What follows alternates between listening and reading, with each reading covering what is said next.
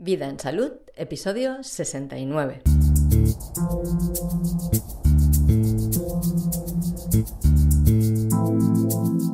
El elemento agua en 2019 y 2020 con Jordi Gutiérrez.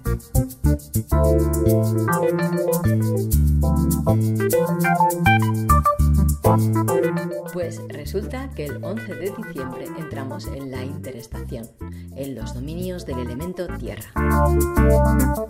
Este es el momento en que os recomendamos empezar a hacer las curas que nos preparan para la siguiente estación y a tomar conciencia de lo que vamos a vivir en ella. Esos 20 días que van desde el 11 al 31 de diciembre son los más adecuados para aprovechar el tránsito por el elemento tierra, dejar atrás la energía del elemento metal que nos ha influenciado durante todo el otoño y enfocarnos en el nuevo ciclo que nos va a tocar vivir, regido por el elemento agua correspondiente al invierno. Te doy la bienvenida al podcast Vida en Salud, el podcast que te inspira a llevar una vida saludable. Esta propuesta es mi iniciativa y yo soy Diana Valeria. Nosotros tenemos una forma diferente de entender y vivir la salud. Apostamos por una visión en que tú eres protagonista, protagonista de tu salud y de tu vida.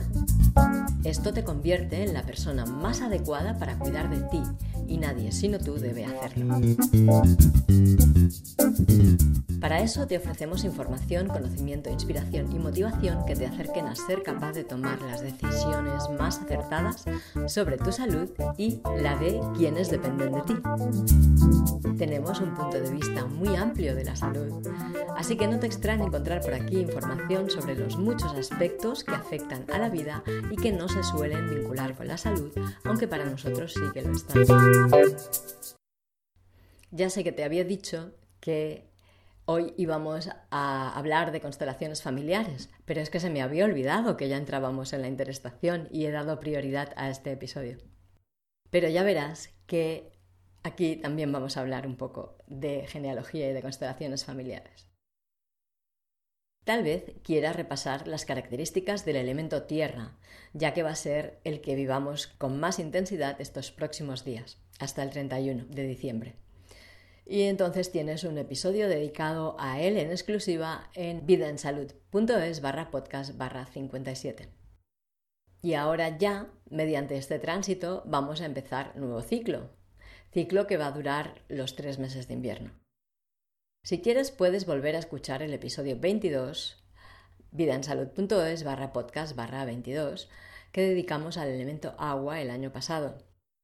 Y si no has oído demasiado sobre salud taoísta o medicina china o los cinco elementos o es la primera vez que escuchas el podcast, te recomiendo que también repases el episodio 12 que te introducirá a la comprensión de la teoría de los cinco elementos de la naturaleza según el Tao. Te dejo todos estos enlaces en las notas del episodio en vidaensalud.es barra podcast barra 69. Y es que como ya vas viendo, cada elemento varía cada año. No es lo mismo el elemento agua que tuvimos en el 2018 que el que vamos a vivir ahora en el 2019. Y si sigues escuchando, te vamos a explicar por qué.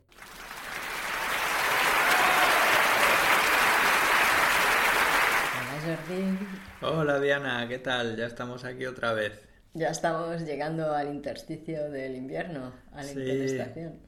Sí, por eso vamos a pillar a todo el mundo con tiempo para prepararse para el cambio de estación, que es cuando siempre avisamos de que, de que bueno, viene un ciclo nuevo y vienen unas características diferentes tanto del clima como de las patologías que le suceden.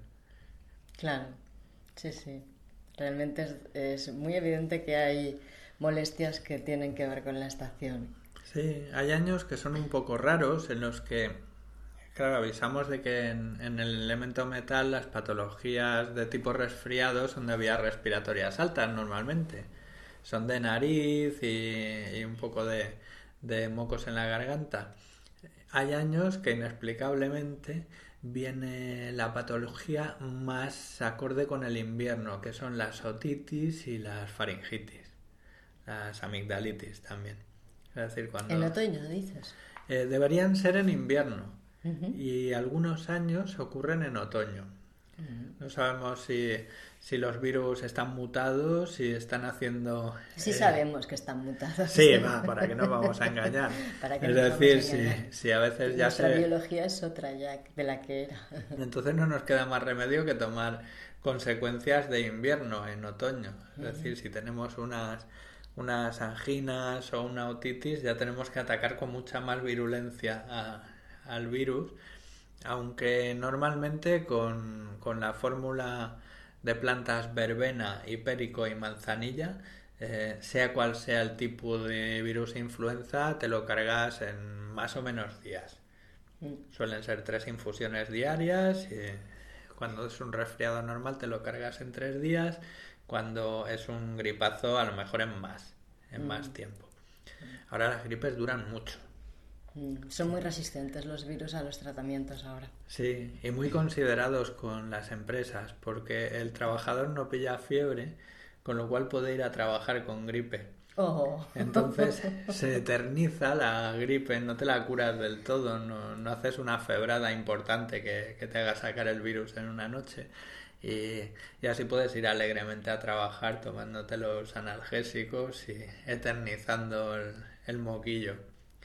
Bueno, igual por eso también duran más, porque no acabas de ponerte muy enfermo. exacto, eh, deberías tocar fondo. Sí. El elemento metal que hablábamos, consecuencias un resfriado de vías altas, eh, lo que requiere es tocar fondo, es decir, que el resfriado llega a un estado febril, con lo cual nuestro cuerpo eh, expulsa todas las toxinas generadas por la batalla contra el virus. Y ya está. Y las que tenía acumuladas también de paso y aprovecha Exacto, para hacer sí. Lo único que ahí sí que depende un poquito de la constitución de la persona. Mm. Es decir, si eres una persona muy fuerte, serás capaz de soportar fiebres muy altas y te curarás muy rápido tendrás un resfriado muy molesto, muy, muy sufrido, pero se te curará pronto. Una persona de constitución muy débil o que no se encuentra muy fina eh, va a necesitar más días porque no va a ser capaz de soportar una fiebre alta. A estas mm, enfermedades, a, estos resfriados, gripes y así, se les llama también enfermedades de ajustamiento, ¿no? Como que ayudan a ajustar un poco el organismo de una estación a otra, de una situación a otra, que son un poco como positivas. Pues sí, un poquito de, de rinitis o de mocos, mucosidad nasal en otoño significa un ajuste. El hecho de que en otoño tengas una amigdalitis o una otitis ya es más serio. Realmente ya no es solo un ajuste, ya realmente es que tu cuerpo está muy débil y, y se está enfriando. Y entonces ya nos vamos a, enlazar con, unas enfermedades de invierno que van a ser las mismas. Es decir, el elemento agua, que es lo que movemos hoy, representa la llegada del frío, el principio del frío. En principio va a ser el cambio pues sobre el 21 de diciembre, así que eh, nueve días antes y nueve días después de ese 21 de diciembre estamos en no el elemento metal y no en el elemento agua, sino en el elemento tierra, es decir, en el impasse en el que nos preparamos de un clima otoñal, es decir, fresquito, a un clima invernal, es decir, frío frío. El otoño es la desaceleración de la naturaleza. El invierno significa la paralización. Es decir, cuando llega el invierno en la naturaleza no se cultiva prácticamente nada con el frío. Es como el desierto del frío, el desierto de la nieve, el desierto del invierno. No hay nada más que eso, que frío y aire, lluvia. sí, el, desierto helado. Ese vacío. Sí. La postal de la naturaleza pues es árboles secos y nieve.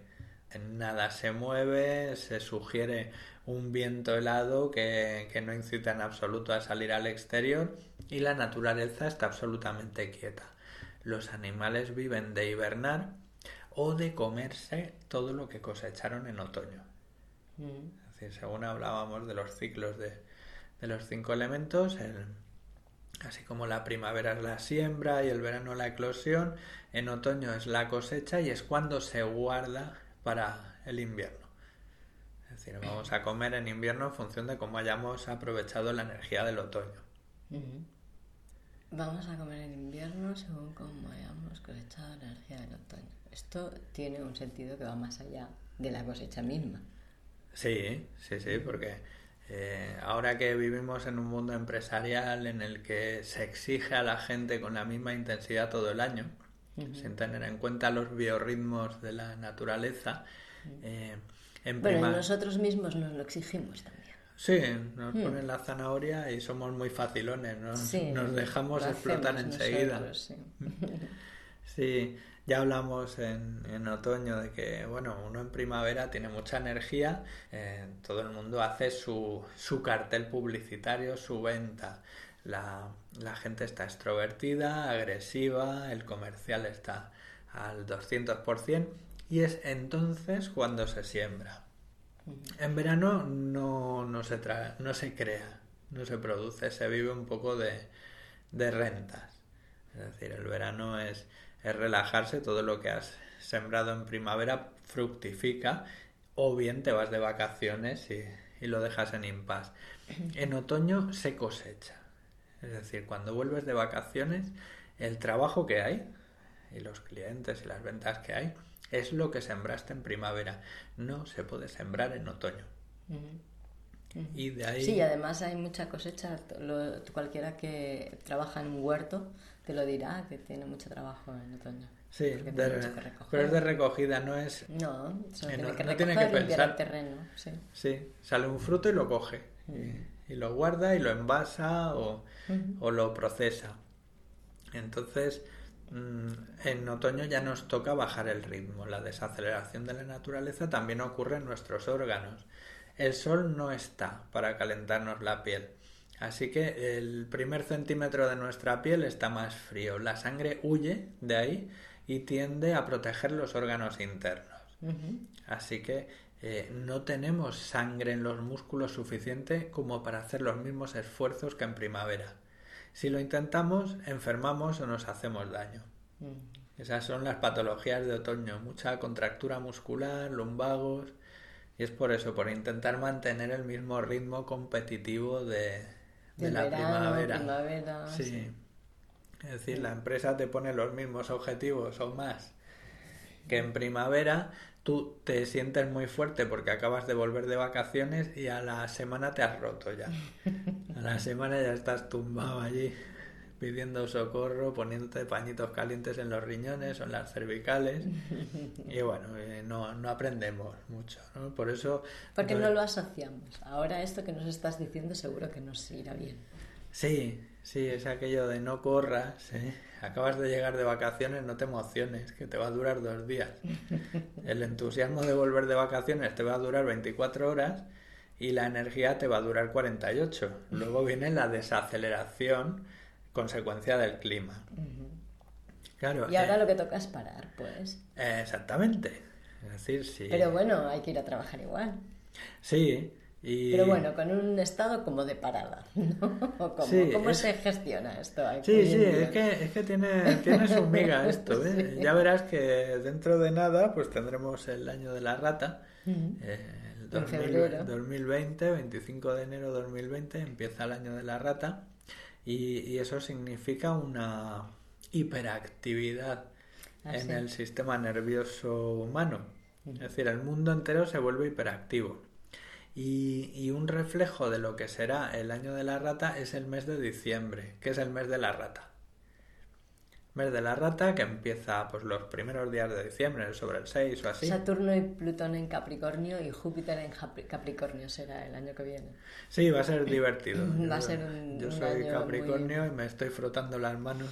El día que se baje Plutón de mi espalda voy a ser más feliz. Yo soy feliz solo de pensarlo. Seguro, seguro que sí. pues la rata. Los plutonianos te comprendemos. Sí. Bueno, la rata también es un poco plutoniana, ¿eh? tiene un punto suicida. bueno, a lo mejor habrá quien no entienda nada de lo que estamos hablando. Pronto vendrá Irene a explicarnos un poco más sobre todo esto. Exacto, y en enero explicaremos quizá un poquito más sobre el año chino. Pero bueno, la energía del mes de diciembre, que es el, el mes de la rata de, de, la astrología china, representa lo que representa el elemento agua. Es decir, el viento viene del norte, predominantemente. Así que el viento viene frío. Eh, viene acompañado de agua, consecuencia del mismo frío. Es decir, las nubes Esta que hay semana arriba pasada hemos tenido una muestra de lo que viene. extra, Sí, sí, va a, ser, va a ser divertido. Los próximos años son de, de frío. O sea, vienen tres años de cerdo, rata, búfalo, que es, equivalen a un mes de noviembre, diciembre y enero. Sí, lo dijiste que era el invierno, El macro el invierno. invierno digamos. chino, sí. Ah, pues va a estar bien. El, el elemento agua representa todo lo que es oscuro. Eh, el norte, ahí donde no ponemos las ventanas de los dormitorios en, en una casa de campo, ¿no? Esa, la zona en la que no habitamos porque, porque es demasiado fría. Todo lo que viene del norte es frío, oscuridad y nos produce una inmovilidad en la que si te has tirado alguna vez a una piscina helada en febrero e intentas decir algo, cuando sacas la cabeza, lo único que te sale es un gemido. una cosa así como cuando intentas chirriar una puerta. Pues el sonido de- del elemento agua es el gemido. Ajá. Es decir, cuando hace tanto frío que nos quedamos contraídos absolutamente y, y parece que se ha acabado nuestra vida. Parece que ya no nos vamos a poder mover nunca más. Como cuando te zambulles en la piscina helada y descubres que mm, no te obedecen los músculos. Que tienes que ordenárselo muy fuerte para que te obedezcan. Entonces, lo que ocurre es que el, ese frío que te contrae todo, incluidos los vasos sanguíneos, te aumenta la presión arterial. Eso provoca un, un subidón de, de adrenalina, es decir, esa sensación de haberte tomado un café, y entonces sacas la fuerza de voluntad para moverte. Así que diciembre, y la energía de- del centro del invierno, representa todo aquello que nos hace encogernos de frío y nos provoca un acto volitivo por el cual vamos a generar un movimiento. Porque si no, nadie sobreviviría al invierno. Si nos quedáramos encogidos de frío esperando la muerte, pues evidentemente moriríamos. Ajá. Por eso el elemento agua se asocia con el miedo y la, la actitud positiva del elemento agua es la voluntad. Claro. De la inmovilidad absoluta nace un golpe de suprarrenales que nos levanta. Del miedo se genera un movimiento que nos va a llevar a, a lo que se llama la rabia del elemento madera. La energía inicial, el primer movimiento, De la primavera. sí, que es imposible casi hacerlo eh, desde la nada. El movimiento de la primavera se produce espontáneamente, es como cuando te levantas de la cama de golpe sin pensar. Si te levantas de la cama poco a poco, tardas horas en levantarte. Te es imposible. Al final tiene que ser un acto de voluntad en el que dices, me levanto, flash, sin pensar. Y no te das cuenta y ya te has levantado. Y entonces sigues la inercia. Eso sería el elemento madera, que es la primavera. Eso se produce por la sensación de frío, inmovilidad y miedo que produce el elemento agua.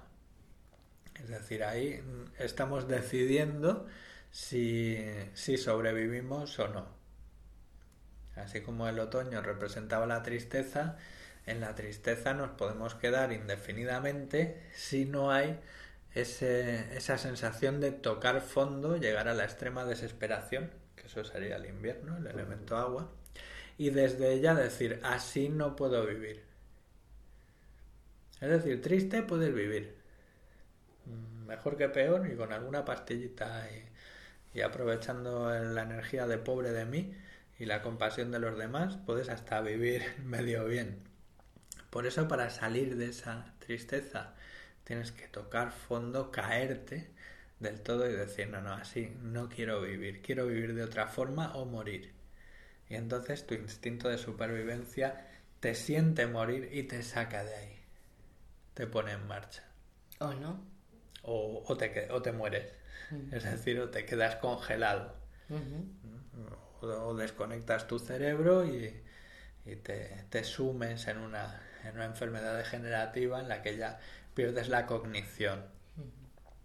Por eso, bueno, un poquito el, el invierno nos, nos sugiere la inmovilidad, pero esa inmovilidad no puede durar mucho tiempo. No, hasta primavera. Exacto. Y tenemos que ir alternando, claro, estos tres meses no nos los podemos pasar metidos en el congelador, inmóviles. Así que... No, mejor al lado de la estufa. Sí, también. Pero te entran ganillas de salir corriendo. Eh, además, para eso nos ponen todas las lucecitas y la música por ahí fuera, para que nos movamos. Y, ocurre una cosa, que el elemento agua, el frío, el encogimiento y el miedo, miedo es igual a frío a nivel de síntomas, te, provoca eh, también la necesidad de, de salir corriendo de vez en cuando, porque esa inmovilidad te da sensación de pobreza, de falta de sustento. Es decir, tienes la sensación de que, de que vas a morir ya no solo de frío, sino también de hambre faltan cosas en la despensa. Pues es curioso, yo lo he empezado ya a notar, esto es verdad. El miedo y como esta inseguridad de, del sustento, sobre el sustento. Sí, sí, sí, nos entran incluso miedos económicos, aunque no estén justificados. el, el, frío mueve todos los mecanismos de nuestros miedos. Que claro, nos encoge los riñones, lo que más se nos encoge. Son los riñones, lo que más rápido se nos enfría a la mayoría es la planta de los pies, eso conecta directamente con el riñón y ese frío te da una sensación de vulnerabilidad que hace que te sientas pobre, falto de comida, falto de recursos, falto de cariño. Mm, claro, o sea, si coges frío te, afecta más la emoción del invierno, claro. Sí, además si tienes frío es porque nadie te abraza, evidentemente. Así que te, abrazas tú con una manta, te buscas el calor del fuego, te, das comida o bebida para, sentir que te estás alimentando. De alguna manera te estás fabricando un útero. Cuando hace frío fuera y en casa te das cuenta de que te falta arroz, por ejemplo, eh, es mucho más grave que si en verano te falta arroz. Es decir, la, falta de un elemento culinario en invierno o no tener dinero en efectivo y tener que ir al banco a sacarlo significa salir al exterior helado y buscar recursos. Así que un poco nos sentimos como los, los seres más primitivos antes cuando realmente estaban en una cueva y no tenían nada que comer y tenían que salir sí o sí a buscar algo. Entroncamos con esa sensación de pobreza. Y estoy seguro de que esta es una de las razones por las que la gente compra demasiada comida en Navidad. Claro. Lo de las comilonas y así también puede ser. Sí, sí, es, una, un, exceso en el que hacemos una ostentación de... El mes de Sagitario, por eso. Sí, ya mes de Sagitario. Y eso es exceso. Sí, ya son unas aspiraciones elevadísimas. sí. Y... Después de todos los excesos, ¿qué pasa? Pues el Capricornio, igual que el búfalo del horóscopo chino que representa el mes de enero, se pone a trabajar simplemente durante Para el mes recuperar los excesos cometidos. Hacerse su jornada laboral sin rechistar y todos los días igual. Y empieza a controlar las finanzas, empieza a ahorrar, empieza a organizar el dinero. Sí, siempre era el caos y en enero empieza el orden. La rata en diciembre un poco nos sugiere eso también la rata es un bicho que tiene mucho miedo porque tiene muy pocos recursos. Es decir, siempre tiene que estar saliendo a buscar algo para comer. No tiene la posibilidad de guardar. Además, las ratas son muchas, no están solas. Si tú guardas algo en tu madriguera, se lo comerán las otras ratas. Las ratas incluso compiten entre ellas. ¿Sabes que se me ha metido una ratita en casa? Yo vivo en el campo, porque se ha metido en un rincón y, ah, ahí está muy bien y como ya no la persiguen los gatos porque no la no la pillan porque ah. está en un sitio escondida que no acceden. Sí, vale, es astuta la rata. O sea, que va, a dar faena. Sí. la rata es el bicho más astuto que hay. Es la, la que le ganó la partida al búfalo en la carrera de los 12 animales. Por astucia, sí. Sí, se le fastidió al búfalo y al, y al gato. Al búfalo porque se le subió encima y saltó por encima de su cabeza, llegó la primera, y al gato porque le prometió despertarle eh, para salir temprano por la mañana a la carrera y no lo hizo. Así que por eso la rata es la primera del horóscopo chino, representando el primer mes y el centro del invierno, la mitad del invierno. Es decir, aquel bicho capaz de sobrevivir en lo más áspero del clima de la naturaleza. La, la rata representa el puro instinto de supervivencia. Es decir, tiene que es lo que vamos a experimentar bastante ahora, ¿no? También en este invierno porque estamos en la antesala del año de la rata, Sí, sí, sí, va a ser un año competitivo. Todo, todo el 2020 es súper competitivo. Además va a durar como 13 meses, porque empezará muy pronto, el 25 de enero, y acabará el 21 de febrero de 2021. ¿El año de la rata empieza el 25 de enero en lugar de tantos de febrero? Va a ser rápido. O sea, va a llegar pronto y, se va a establecer.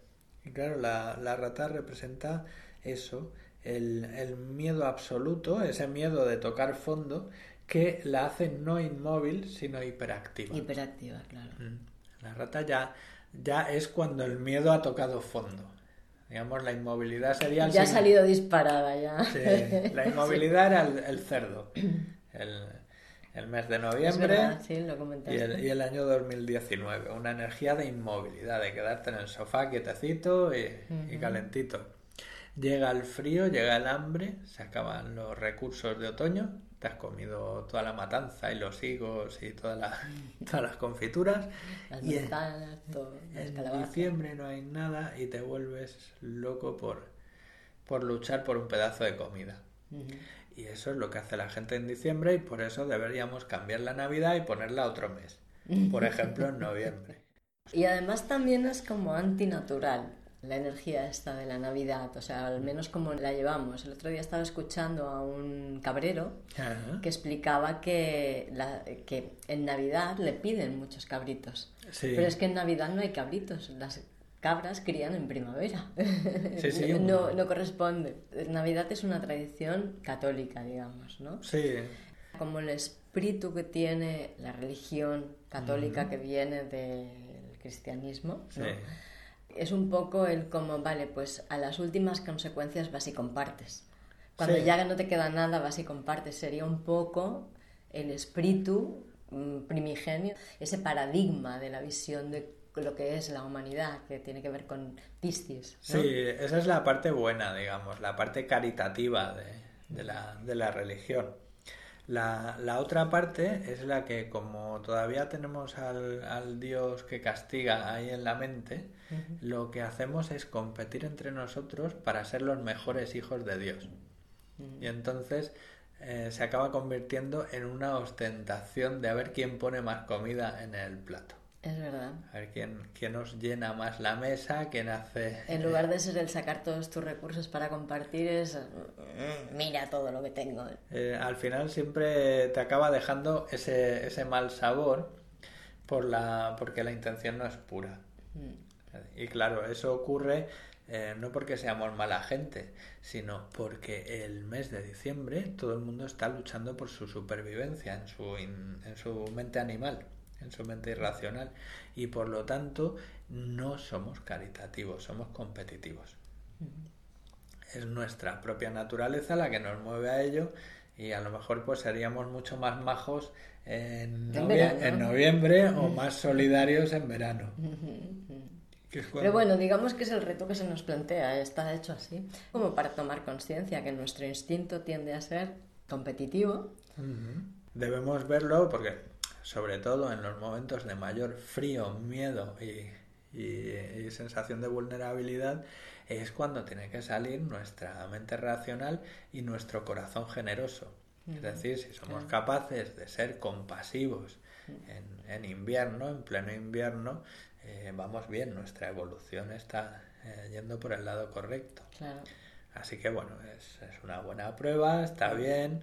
Eh, aún así, diciembre nos deja exhaustos en, nuestro bolsillo, en nuestras fuerzas y en nuestras emociones. De tanto ver familia que hace tiempo que no ves y, remover cosas del pasado. Sí, reencontrarte con los viejos conflictos, que eso ya es un estrés a nuestro sistema emocional. Tendríamos que ir a las fiestas navideñas con las indicaciones que nos dio Mireia en el episodio anterior y hacer nuestro árbol genealógico, por lo menos empezar a hacerlo para empezar a ver cuáles son los conflictos que hay en ese sistema familiar que no están resueltos y que estamos encarnando todos los miembros de la familia. Eso Porque es. eso está pasando siempre. Sí, iría Estamos bien constelar. sí. Mm. Constelar antes de Navidad o hacer un Aikan, ese retiro budista en el que te dedicas a- al perdón Mm. Eh, durante una semana y, y un poco pues no tenemos que echarnos la culpa. También es, es el clima, es una prueba dura ser Y compasivos que hay en muchos Navidad. conflictos sin resolver en nuestros ancestros también. Sí, Que luego- estamos en un bucle que no tiene tanto que ver con nosotros, sino con el propio sistema familiar también. Eso también ayuda a liberar de según qué presiones que vives. Sí, es emocionante y además diciembre te deja, te deja como si te hubieran dado una paliza y llega enero y, y te vuelven a colocar en la rutina y ya no hay más. Es decir, eh, hasta el verano no vas a tener oportunidad de hacer una, un receso, un poco, una valoración de lo vivido. Así que lo único que podemos hacer es prepararnos, pues emocionalmente, cada uno como quiera. Eh, orgánicamente va bien irse preparando para el frío de diciembre, calentar los riñones, calentar los pies. Es muy bueno al primer conato de resfriado, al primer síntoma de que tienes un enfriamiento, llegas a casa por la noche y te haces un baño de pies caliente a temperatura creciente. Es decir, metes los pies en el barreño de agua caliente y al lado tienes un cazo de agua previamente hervida y le vas añadiendo agua caliente al, al barreño para que el agua esté todo lo caliente que tú puedas soportar. Que además la tolerancia va aumentando. Sí. Mm. Y cada vez es más caliente. También está Hildegard von Bingen, Ajá. que recomendaba utilizar pieles de animales Sí. para envolver los pies. O sea, usar calcetines de lana es útil. Sí, entonces bueno, se trata de calentar los pies. Eh, Si metes un un baño a temperatura creciente, se trata de luego sacar los pies antes de que se enfríe el agua. Claro.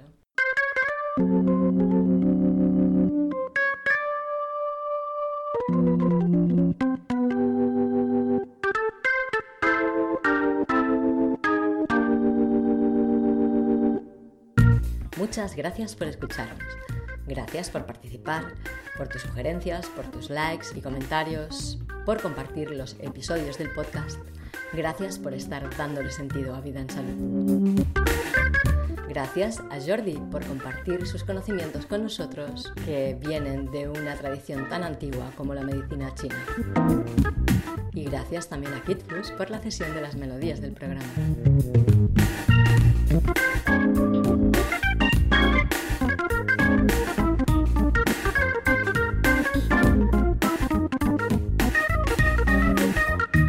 Gustaría mantenerte en contacto con las novedades de Vida en Salud?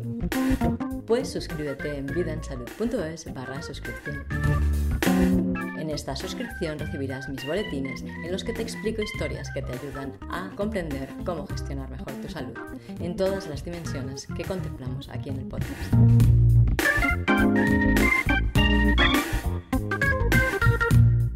No te olvides de mantener la conciencia de que si cedes a otros tu responsabilidad, estás renunciando a tus derechos y también a tu libertad. Nos reencontramos la próxima semana hablando ahora sí de constelaciones. Que pases muy buenos días y excelentes noches. Hasta la próxima.